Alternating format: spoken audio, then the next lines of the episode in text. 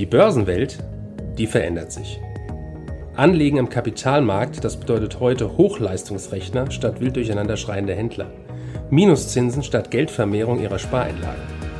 Anlagealgorithmen mit künstlicher Intelligenz hinterlegt und immer neue Finanzinstrumente. Mit dem Plutos Finanz Podcast wollen wir diese und viele weitere Finanzthemen aufgreifen und mehr Licht ins Dunkel bringen.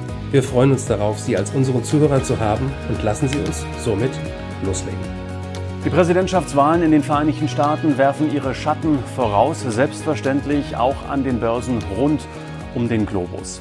Aktien und Anleihen sind schon vielfach besprochen worden. Daher wollen wir uns in diesem Interview heute im Besonderen auf den Goldpreis konzentrieren. Fragen dazu jetzt an Fondsmanager Thomas Kestau von der Plutos Vermögensverwaltung AG. Einen schönen guten Tag nach Frankfurt. Schönen guten Tag. Ja, schauen wir zunächst auf den November 2016 zurück, wenn Sie erlauben, Herr Kestoff. Damals war der US-Dollar unmittelbar nach dem überraschenden Wahlsieg von Donald Trump deutlich gestiegen und der Goldpreis im Umkehrschluss kräftig gefallen. Ist denn jetzt im Falle eines neuerlichen Wahlsiegs von Trump eine ähnliche Entwicklung zu erwarten? Generell bin ich nicht der Überzeugung, dass es eine langfristige Korrelation gibt zwischen dem US-Dollar und dem Gold. Es gibt immer wieder mal Phasen, da steigen und fallen Gold und der US-Dollar gemeinsam. Aber dann gibt es auch wieder Phasen, da laufen sie konträr auseinander. Fakt ist, seit den letzten US-Wahlen schwankt der äh, Dollar zum Euro zwischen 1,05 und 1,25 in einer relativ engen Range. Äh, der Goldpreis ist in der gleichen Zeit um 50 Prozent gestiegen. Sollte der US-Präsident wiedergewählt werden, sehe ich keinen Grund, warum sich daran etwas verändern sollte. Sehen wir einen neuen Präsident, dann wird sich der Trend wahrscheinlich noch verstärken. Also bleiben Sie grundsätzlich bullisch für Gold, wenn ich das richtig interpretiere, Herr Kistorf. Auf welche fundamentalen Faktoren achten Sie denn aktuell beim Thema Gold? Ja, Gold ist für mich Geld. Das heißt, äh, Gold ist Geld, das sich nicht beliebig vermehren lässt. Es lässt sich nicht äh, vernichten. Wir haben keinen Schuldner äh, im Gold.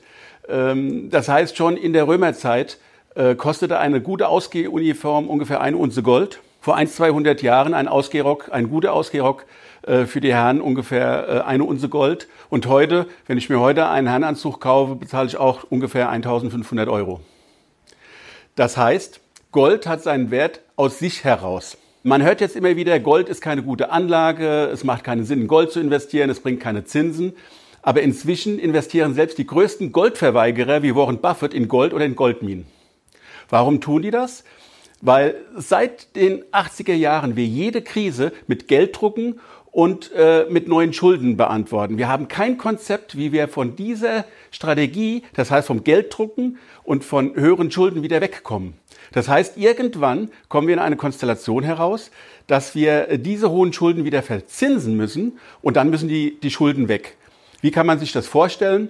Aus meiner Sicht ist die wahrscheinlichste Variante, wir bekommen neues Geld in digitaler Form und das jetzige Geld, der Euro, der wird inflationiert. Dann werden die Menschen automatisch äh, vom jetzigen Euro in das neue Geld äh, äh, tauschen. Und was sie dann noch für äh, das digitale Geld oder für in Euro bekommen, das werden wir dann sehen. Ich bin mir sicher, ich werde für eine Unze Gold immer noch einen guten Herrenanzug bekommen. Spannende Aussichten, Herr Kesdorf. Ähm, zurück zum Gold und den Goldminen. Die Aktien folgen ja in der Regel dem Goldpreis. Selbstverständlich machen Goldminen natürlich auch eigene Nachrichten und auch die sind wichtig für den Aktienkurs. Wie sieht es denn hier aktuell bei Tudor Gold aus, einem Wert, den Sie ja schon seit längerer Zeit im Portfolio haben? Ja. Also generell äh, kann man sagen, dass Goldminen sehr niedrig bewertet sind. Wenn wir uns überlegen, Gold ist in der Nähe seiner Allzeithochs. Die Goldminen sind noch äh, ungefähr 50 Prozent tiefer. Warum ist das so? Ähm, den Goldminen gehen die Reserven aus. Das heißt, die großen Minen haben immer weniger Gold und haben in den letzten Jahren kein neues Gold gefunden.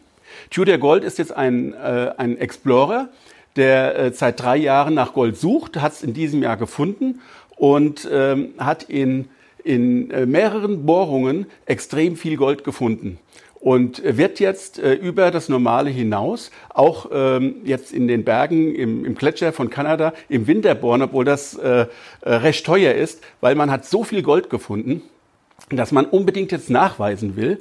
Das heißt, äh, das Gold, was gefunden wird, wird in einem Labor äh, untersucht und dann werden äh, Schätzungen äh, erstellt, die dann valide sind. Das heißt, das reicht selbst aus bei der Bank äh, als Sicherheiten.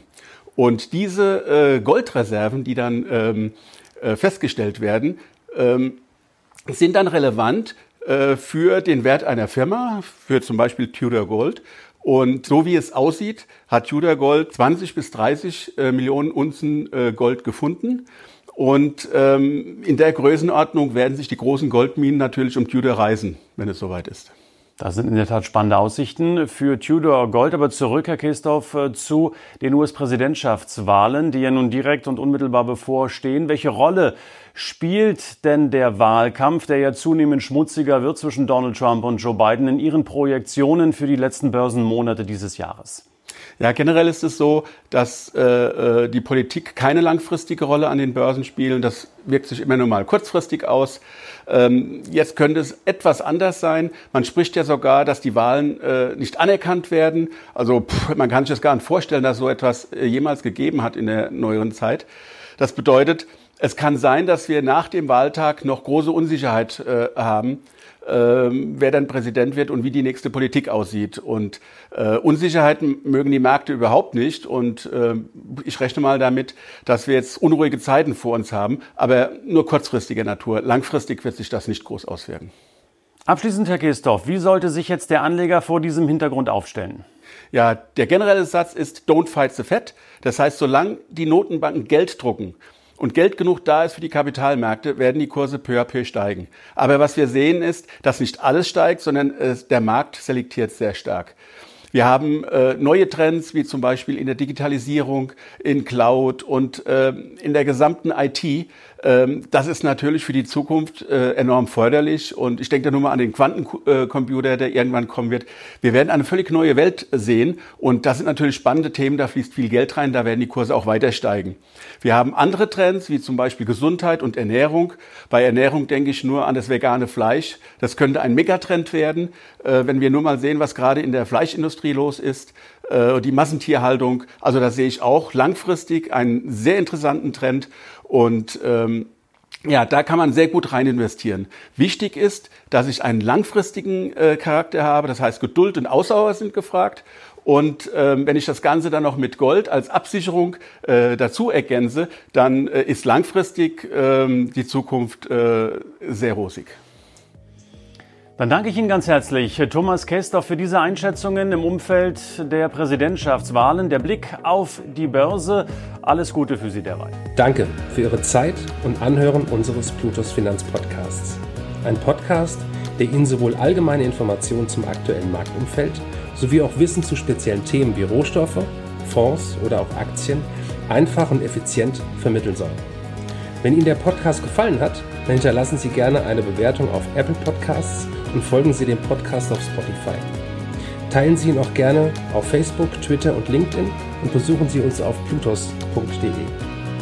Viel Spaß weiterhin und bis zum nächsten Mal, Ihr Plutos Team.